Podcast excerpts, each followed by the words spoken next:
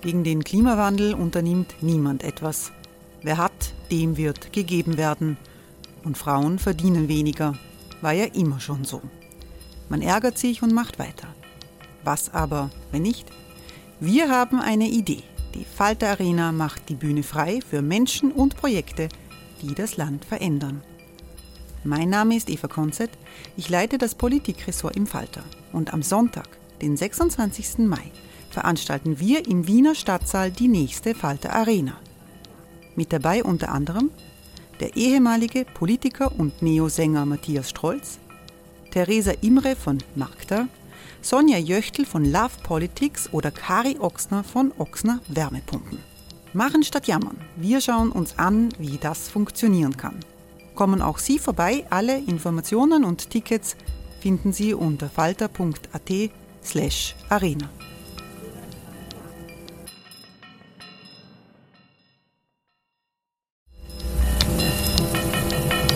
Falter-Podcasts werden durch Werbung unterstützt. Das hilft bei der Finanzierung unseres journalistischen Angebots. Die Erderhitzung ist kein Gefühl, aber mit vielen Gefühlen verbunden. Sorgen etwa oder Angst. Eine Veranstaltung gegen diese Ohnmacht ist Tipping Time, eine Klimakonferenz der Zivilgesellschaft. Von 9.5. bis 11.5. findet Tipping Time in Kooperation von Globe Art, Solektiv und Tangente St. Pölten statt und lädt ein zu Diskurs, Diskussionen und Workshops mit namhaften Vortragenden wie Nikolai Schulz und Friederike Otto. Weitere Informationen finden Sie auf www.tangentesanktpölten.at.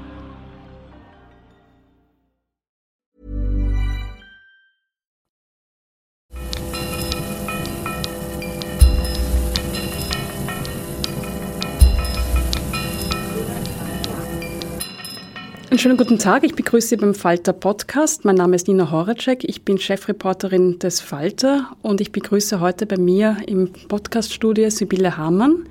Hallo. Hallo. Sibylle Hamann ist Bildungssprecherin der Grünen, ist Nationalratsabgeordnete und war vor ihrem Leben in der Politik lange Jahre Journalistin, hat auch sehr viel für den Falter geschrieben. Daher kennen wir uns, daher sind wir auch per Du und werden das jetzt auch in dem Podcast sein. Liebe Sibylle, danke, dass du dir die Zeit genommen hast. Ähm, Schule ist ja gerade ein großes Thema. Meine erste Frage ist, wie gefährlich ist es jetzt, Kinder in die Schule zu schicken? Ja, erst einmal, es ist schön wieder da zu sein, an einem Ort, den ich gut kenne. Wie gefährlich ist es, Kinder in die Schule zu schicken? Ähm, nicht gefährlicher als äh, Kinder in anderen Bereichen des Lebens äh, unterwegs sein zu lassen. Also wir haben hohe Inzidenzen, auch unter Kindern und Jugendlichen, das ist völlig richtig. Ähm, das äh, Pandemiegestehen ist hoch, in einigen Regionen noch höher als in anderen, aber das ist es in allen Bereichen der Gesellschaft. Und verglichen mit anderen Bereichen der Gesellschaft ist die Schule immer noch ein Ort, wo wir die Infektionen wesentlich besser unter Kontrolle haben und beobachten als anderswo. Aber alle anderen Orte sind zu. Also man kann ja. nicht ins Fitnesscenter gehen, man kann nicht in den Sportclub gehen. Man muss eigentlich in die Schule gehen, obwohl das freigestellt wurde, aber gleichzeitig ähm, ist der Unterricht in der Schule, das heißt, die Kinder verpassen sehr viel, wenn sie nicht in die Schule gehen. Ist das nicht auch ein Abwälzen von Verantwortung der Politik auf die Eltern?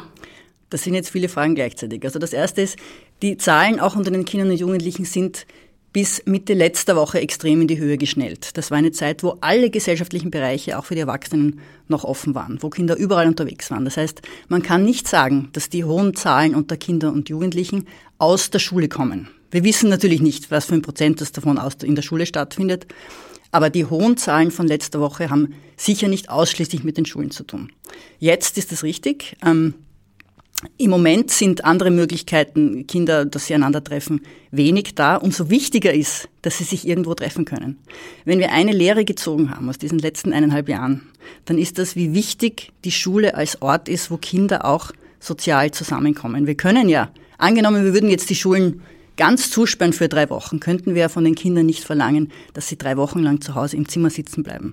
Das ist eine Sache, die ist absolut unzumutbar, sowohl für kleine Kinder, die ja soziale Interaktion, die spielen, einander treffen und kommunizieren wollen, als auch für Jugendliche, deren Alternative ja dann höchstens darin besteht, dass sie 24 Stunden am Tag vor dem Bildschirm hängen. Also das ist für kleine und für große Kinder absolut unzumutbar und keine Alternative. Aber wir sind jetzt bei einer, ähm, heute am Donnerstag, ähm, sieben Tages Inzidenz bei den 5- bis 14-Jährigen von 2250 ungefähr. Wäre es dann nicht auch sinnvoller zu sagen, okay, wir machen die Schulen nicht drei Wochen zu, aber wir machen einen Bruch, eine Woche, zehn Tage, da ist Distance Learning, da sind die Kinder und Jugendlichen zu Hause und dann kommen diese Kinder frisch PCR getestet wieder zurück. Wir sperren die Schulen als erstes wieder auf und machen die Schulen sicher mit dreimal pro Woche PCR-Test, aber vorher einfach eine Abkühlungsphase, dass die Infektionen zurückgehen. Jetzt sitzen die in den Klassen und stecken sich ja gegenseitig die ganze Zeit an.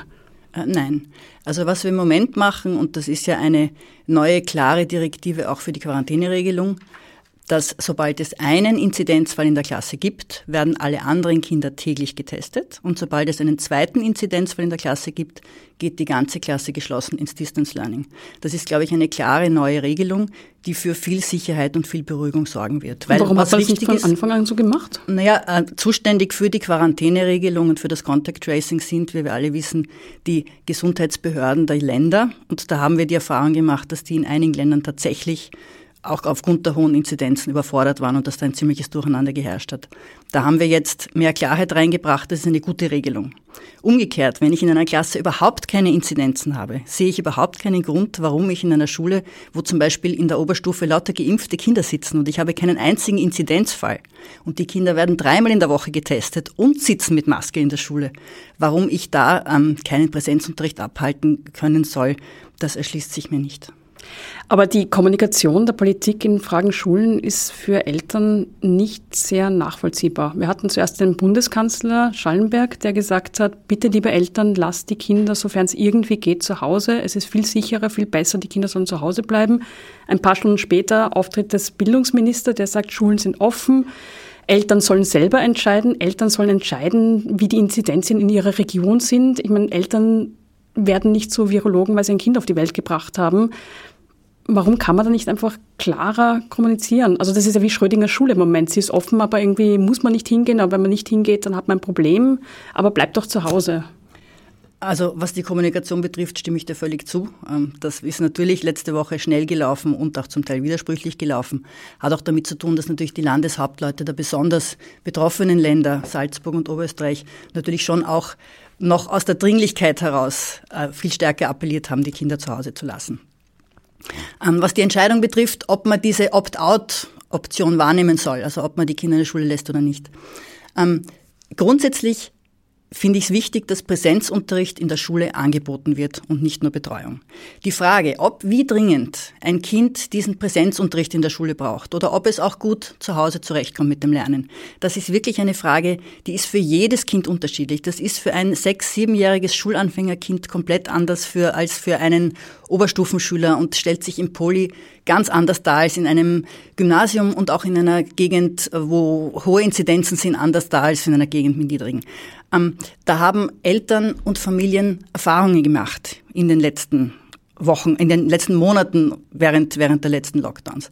Da haben Eltern auch die Erfahrung gemacht, wie das den Stress zu Hause verstärkt oder nicht. Ob die Kinder damit gut zurechtkommen, ob die Eltern damit gut zurechtkommen.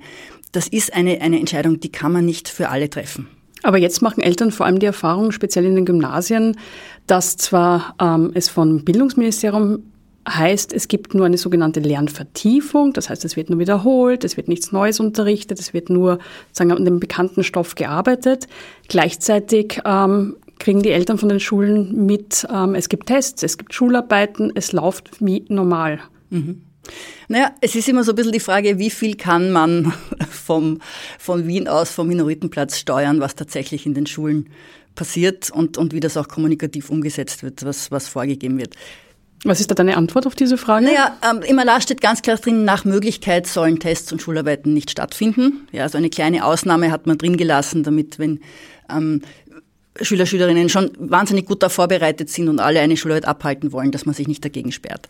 Ähm, in der Realität, das stimmt, ja, dass die Schulen tendenziell eher jetzt ihr Programm durchziehen, finde ich nicht gut. Ja, also ich, mein Appell wäre auch, möglichst viel Druck rausnehmen, möglichst viel Fokus jetzt legen auf Beziehungsarbeit und auf Miteinander und auf Wiederholen und Vertiefen und nicht Druck machen. Also das wäre mein Appell an alle.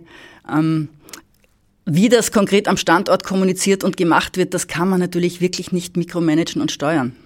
Jetzt heißt es ja auch sehr oft, auch vom Seiten des Ministers und auch von dir, es gibt Kinder, die haben es schwieriger mit dem Lernen, die haben zu Hause vielleicht nicht die gute Umgebung, wo sie lernen können, kein eigenes Kinderzimmer, ähm, Kinder aus ähm, bildungsferneren Familien, wo die Eltern vielleicht nicht einmal einen Pflichtschulabschluss haben, mit ähm, engen Wohnverhältnissen. Ähm, und gerade die brauchen die Schule ja so dringend und deswegen muss sie offen bleiben. Ich habe mir jetzt die Zahlen besorgt, also die Zahlen aus Wien, weil das Bildungsministerium konnte mir noch keine aktuellen Zahlen nennen. Ähm, wer geht denn jetzt eigentlich in die offenen Schulen, wo man aber nicht hingehen muss, ähm, zumindest wenn es nach dem Minister geht? Es gehen 92 Prozent der Schülerinnen und Schüler, die eine AHS, also ein Gymnasium besuchen, jeden Tag in die Schule aber in Hauptschulen sind es 73 Prozent. Das heißt, wir haben mehr als ein Viertel der Hauptschülerinnen und Hauptschüler nicht im Präsenzunterricht, wo Stoff gemacht wird, wo ähm, Tests sind. Verlieren wir die nicht viel mehr, als wenn wir jetzt Distance Learning hätten, was für alle gleich wäre? Also gerade das war eine Erfahrung, die mich sehr, sehr geschmerzt hat, während dem Distance Learning zu sehen, dass wir gerade die bildungsbenachteiligten Kinder und Jugendlichen am schnellsten verlieren. Also es sagt sich sehr leicht aus einer privilegierten Position heraus, wenn äh, Jugendliche ein großes Arbeitszimmer haben und, und gut ausgestattet sind und auch eine, jemanden haben zu Hause, der darauf schaut, ob sie Aufgaben machen, ob sie in der Früh aufstehen, ähm, dass sie eine Struktur haben. Ähm, da fällt es natürlich wesentlich leichter, auch im Distance Learning von dabei zu sein. Ganz viele Kinder haben wir ganz verloren in dieser Phase. Was du sagst, ist völlig richtig. Ja, dass es natürlich auch unterschiedlich ist, jetzt wer reinkommt und wer nicht. Und auch das ist aber ganz wesentlich, und da würde ich auch wirklich an die Pädagogen und Pädagoginnen appellieren, eine Frage der Kommunikation an der Schule. Wir haben immer die Erfahrung gemacht, dass eine persönliche Einladung der Lehrerin an die Kinder selber oder an deren Eltern zu sagen, ich glaube, es wäre sehr wichtig für dich, wenn du persönlich auch in den Präsenzunterricht kommst und du bist hier, sei willkommen und wir machen was Interessantes, was dir gefallen wird und bitte schau drauf, dass du regelmäßig kommst. Das macht einen riesigen Unterschied in der Realität aus und ist wieder eine dieser Punkte, ähm, wo es am Ende darum geht, wie wird konkret am Standort persönlich kommuniziert. Das ist in der Pädagogik und in der Schule wirklich eine der Hauptfragen immer und überall.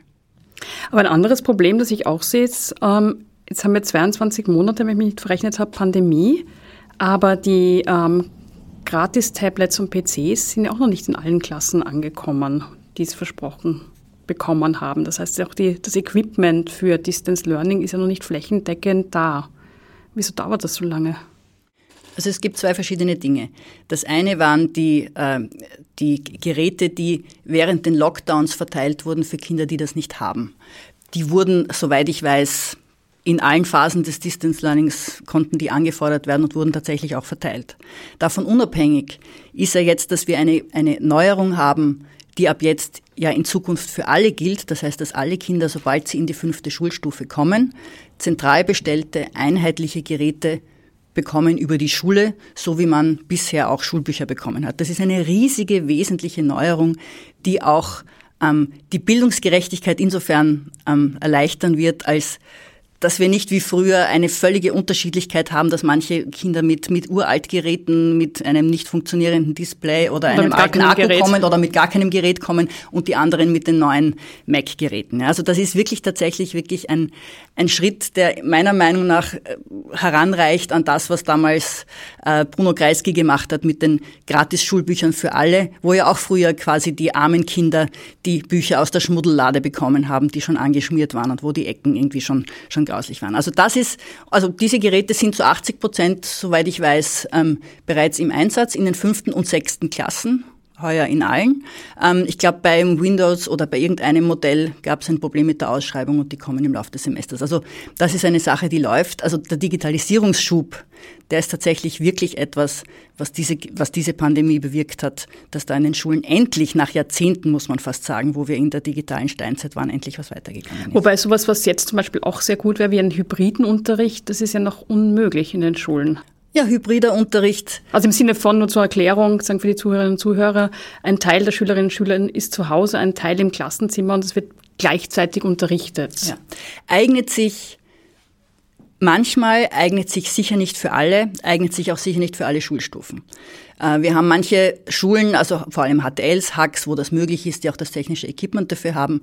Es ist auch nur für ältere Schüler und Schülerinnen eigentlich was geeignet ist, weil Hybridunterricht, also quasi ein Unterricht, der live übertragen wird, kann ja immer nur ein Frontalunterricht sein. Und wenn das die Lösung sein soll, ja, dass quasi eine Person im Klassenzimmer vor, äh, vorträgt, das Ganze wird abgefilmt und übertragen, finde ich, ist das eigentlich ein, ein wirklich ein großer Rückschritt äh, im Hinblick darauf, was Pädagogik eigentlich leisten kann und leisten soll. Also Pädagogik ist Kommunikation, ist persönliche Kommunikation auch in kleinen Gruppen, ist auch ein Unterricht, an dem Kinder teilhaben und sich aktiv beteiligen. Alles das ist ja hybrid überhaupt nicht möglich. Das heißt, eher so einen Vorlesungscharakter ist in manchen Bereichen sinnvoll, auch für manche Gegenstände in manchen Schulstufen, aber sicher nicht das Patentrezept für alle.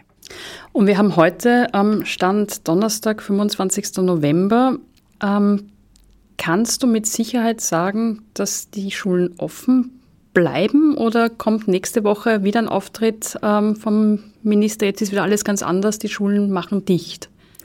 Also äh, auch die auch eine Regel, die wir gelernt haben in der Pandemie, Dinge ausschließen äh, ist nicht sinnvoll, dass man das tut, weil wenn es Notwendigkeiten gibt und neue Katastrophen, auf die man sich einstellen muss, dass man dann gegebene Versprechen einhält, obwohl man sie nicht mehr für richtig hält, ist ja ein widersinniges Prinzip und es ist gut, dass wir Politikerinnen nicht darauf festnageln. Aber es ist ganz sicher die oberste Direktive, die wir uns selber auch gesetzt haben, dass wir nicht den Fehler wiederholen wollen von den vergangenen Lockdowns, wo wir die Schulen am Anfang gleich den Betrieb zurückgefahren haben, weil es das einfachste war im Vergleich zu anderen Bereichen, sondern wir haben uns diesmal vorgenommen, die Schulen als aller, allerletztes erst zurückzufahren, wenn wir in allen anderen Bereichen auf ein Minimum bereits sind. Das haben wir diesmal auch tatsächlich geschafft. Also wir haben ja im Arbeitsbereich jetzt für die Erwachsenen wesentlich strengere Regeln als bei den vergangenen Lockdowns. Wir haben 3G am Arbeitsplatz. Ähm, wir haben für Erwachsene auch alle Bereiche viel stärker noch eingeschränkt als bei den letzten Malen, um ein bisschen Spielraum uns zu behalten für die Kinder und Jugendlichen, weil wir einfach sehen, dass da auch die Folgeschäden viel, viel gravierender sind als bei den Erwachsenen. Und das versuchen wir diesmal wirklich auch tatsächlich aufrechtzuerhalten, solange es irgendwie möglich ist. Aber jetzt sehen auch viele ähm, Folgeschäden, weil die Kinder in die Schule gehen, weil dort das Infektionsgeschehen so hoch ist. Also zumindest die Gruppe der 5- bis 14-Jährigen hat einfach eine hohe, extrem hohe Inzidenz, ähm, weit, weit höher als ähm, andere Gruppen zum Vergleich. Bei den 65- bis 74-Jährigen sind wir im Moment bei 590, bei 55 bis 64 bei 799, bei 5 bis 14 2249. Das ist einfach ähm, im Vergleich extrem hoch. Auch der Kinderarzt ähm, Karl Zwiauer, der Mitglied des Nationalen Impfgremiums ist, ähm, hat heute gesagt, ähm, Covid stelle für Kinder ein Zitat unkalkulierbares Risiko dar. Jetzt gibt es den Vorwurf, diese Regierung durchseucht eine ganze Generation, weil sie die Schulen offen lassen. Riskiert man da nicht doch sehr viel, was Nein, die Gesundheit betrifft? Ich finde das Wort der Durchseuchung sehr polemisch und ich finde es auch nicht hilfreich für die Debatte, weil er es ja unterstellt, dass man das Risiko für Kinder zu erkranken absichtlich erhöht. Das ist ja nicht so. Du hast die Inzidenzen angesprochen. Ähm, die Inzidenzen haben damit zu tun, dass wir an den Schulen die Kinder testen. In dem Moment, wo wir die Kinder zu Hause lassen, werden Kinder schlicht nicht mehr getestet. Da kann es dann schon Jetzt sein. Da muss man ne? einspringen. Aber wenn das so wäre, Nein, dass das Testen so hilft, dann müssten die Zahlen doch runtergehen in dieser Gruppe, wenn die so gut getestet wird. Aber sie gehen ja nicht Nein, runter, sie sind äh, stagnieren bzw. auf extrem hohem Niveau. Die letzten Zahlen, die ich gehört habe, ähm, ist, dass sie seit der letzten Woche tatsächlich am Stagnieren und schon wieder deutlich Aber wir testen doch seit Schulbeginn, da müssten doch, wenn das Testen ein Schutz ist, müssten die Zahlen doch weniger werden und sie werden aber, wurden aber mehr. Nein, das Interessante ist, dass die äh, gerade die, die in den Schulen entdeckten Fälle immer nach den Ferien extrem in die Höhe geschnellt sind. Das haben wir nach den Sommerferien gesehen und das haben wir auch nach den Herbstferien gesehen. Das heißt, die Infektionen finden statt und sie werden in der Schule entdeckt. Und noch ein anderer wichtiger Aspekt, auf den ich hinweisen wollte. Die flächendeckenden Schultests bieten die Möglichkeit, auch in Bevölkerungsgruppen hinein zu testen, die normalerweise sich nicht am Testen beteiligen würden. Wir haben ja einen großen Anteil der Bevölkerung, die wahrscheinlich privat nicht den Weg in die Teststraße findet. Alle diese, in diese Familien testen wir überhaupt nur hinein und bekommen einen Einblick in das Infektionsgeschehen, weil deren Kinder regelmäßig in die Schule gehen. Das heißt, würden wir jetzt alle Kinder zu Hause lassen, ist es schon möglich, dass die Zahlen sinken würden. Aber das würde ja nicht heißen, dass diese Menschen sich nicht infizieren, weil wir ja schlicht nicht wissen, was die tun und ob sie testen gehen oder nicht. zwei Gruppen gibt, die ähm, auch betroffen sind, aber über die wir eigentlich, auch wenn es um Bildung geht, viel zu wenig reden. Ähm, eine Gruppe sind die Lehrlinge. Die kommen de facto in der Diskussion überhaupt nicht vor. Hat man auf die in der Pandemie total vergessen? Nein. Ähm, in den Berufsschulen gilt an sich dasselbe wie in allen Oberstufen. Da wird genauso ähm, getestet wie in allen anderen Sekundarstufen auch. Lehrlinge haben halt dadurch, dass sie zum Teil ja auch in Betrieben tätig sind, ganz, ganz unterschiedliche Bedingungen, unter denen sie im Moment lernen und arbeiten können. Und das ist sehr, sehr branchenabhängig.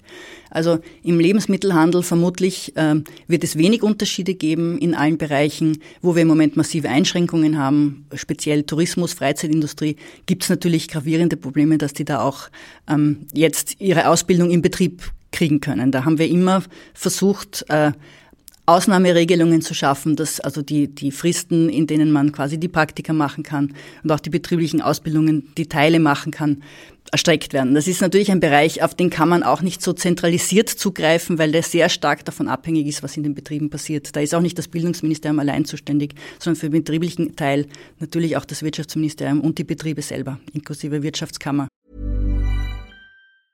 Burroughs Furniture is built for the way you live. From ensuring easy assembly and disassembly to honoring highly requested new colors for their award-winning seating, they always have their customers in mind. Their modular seating is made out of durable materials to last and grow with you. And with Burrow, you always get fast, free shipping. Get up to 60% off during Burrow's Memorial Day sale at burrow.com slash ACAST. That's burrow.com slash ACAST. burrow.com slash ACAST. Die zweite Gruppe sind die Kindergartenkinder. Da wird eigentlich fast gar nicht getestet. Ähm, das ist wie ein schwarzes Loch sozusagen. Da sind in den Gruppen bis zu 25 Kindern zusammen. Ähm, schaut man da viel zu wenig hin? Sollte man da nicht mehr machen? Ja, also Kindergarten haben wir schon sehr stark im Fokus. Auch aus dem Grund, weil ähm, für die Kindergartenkinder in dem Alter natürlich auch ähm, das Spielen und das Miteinander Zeit verbringen extrem wichtig ist. Deswegen ist völlig klar, dass der Kindergartenbetrieb, das Angebot zumindest, überall aufrechterhalten werden muss aus meiner Sicht, weil auch die Abwägung, was der Schaden ist, wenn ich Kindern diese sozialen Kontakte nehme, verglichen mit dem Infektionsrisiko ganz klar zugunsten des Kindergartens ausfällt. Also die Zahlen, die Inzidenzen, die wir aus den Regionen haben, wo getestet wird, und das ist zum Teil im Burgenland, zum Teil in Wien, zum Teil in Niederösterreich, sind im, ähm, im niedrigen Bereich, also im, im dreistelligen Bereich, und äh, schwere Krankheitsverläufe gibt es da tatsächlich kaum. Was mir schon Sorgen macht, ist die relativ niedrige Impfrate unter den Kindergartenpädagoginnen. Also da wäre ich sehr dafür, dass wir da ganz, ganz gezielt aufklären und versuchen dann auch Impflücken Woran glaubst du, liegt das, dass die sich nicht impfen naja, Vermutlich äh, hängt dann noch nach ein bisschen äh, das Problem, dass wir ja die Diskussion um die, um die angebliche verminderte Fruchtbarkeit haben und halt gerade in der Kindergartenpädagogik die Gruppe der jüngeren Frauen relativ groß ist. Also ich vermute, das ist einfach eine Demograf hat demografische Ursachen und da muss man ganz sicher mit ganz gezielten Informationskampagnen noch Weil in den Schulen ist ja so, dass die Lehrerinnen, die nicht geimpft sind und schwanger sind, freigestellt werden. Die, die geimpft sind, ähm, müssen arbeiten gehen. Da habe ich auch schon gehört, dass das zum Beispiel ein Grund ist, warum manche sich nicht impfen lassen, ähm, weil sie sagen, okay, ist das gescheit? Wäre es nicht also da bin ich jetzt nicht am letzten Stand. Das ist auch eine medizinische Frage, die ich jetzt schwer beantworten kann.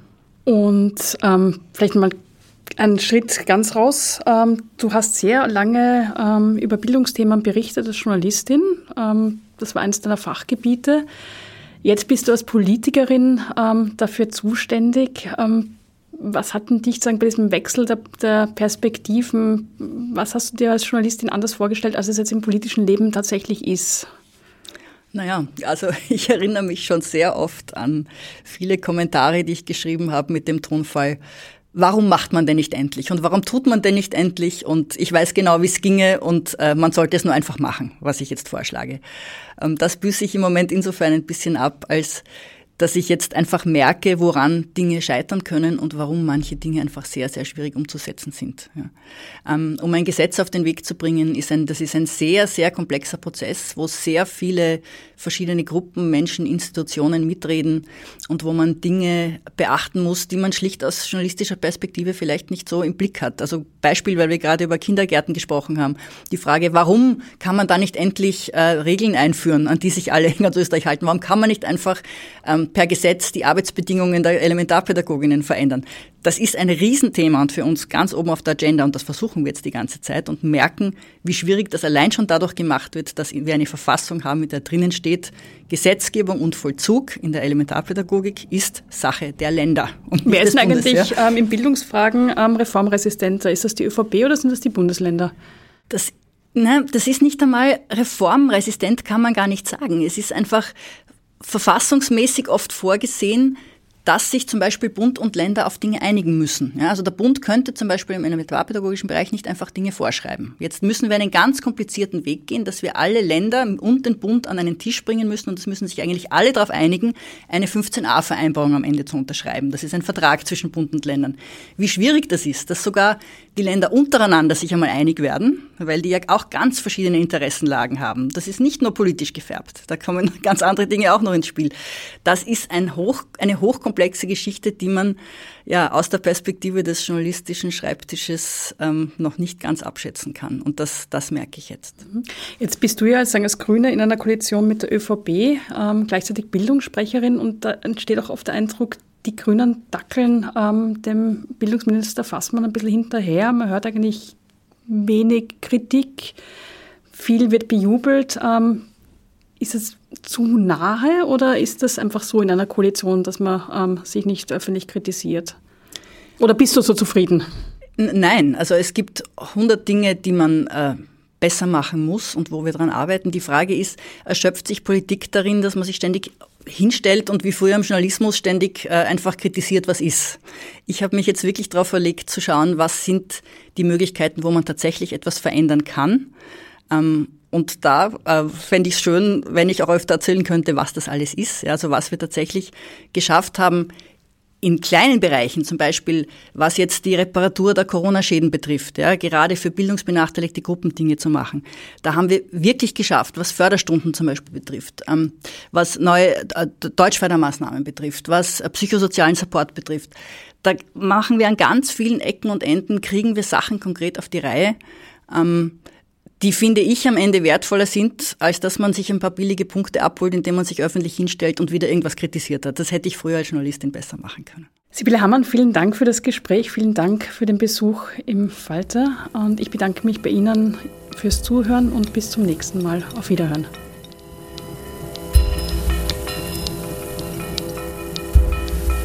Sie hörten das Falterradio.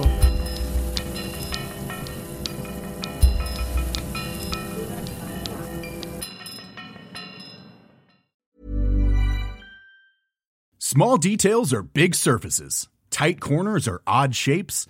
Flat, rounded, textured, or tall. Whatever your next project, there's a spray paint pattern that's just right. Because Rust new Custom Spray 5 in 1 gives you control with five different spray patterns. So you can tackle nooks, crannies, edges, and curves without worrying about drips, runs, uneven coverage, or anything else. Custom Spray 5 in 1 only from Rust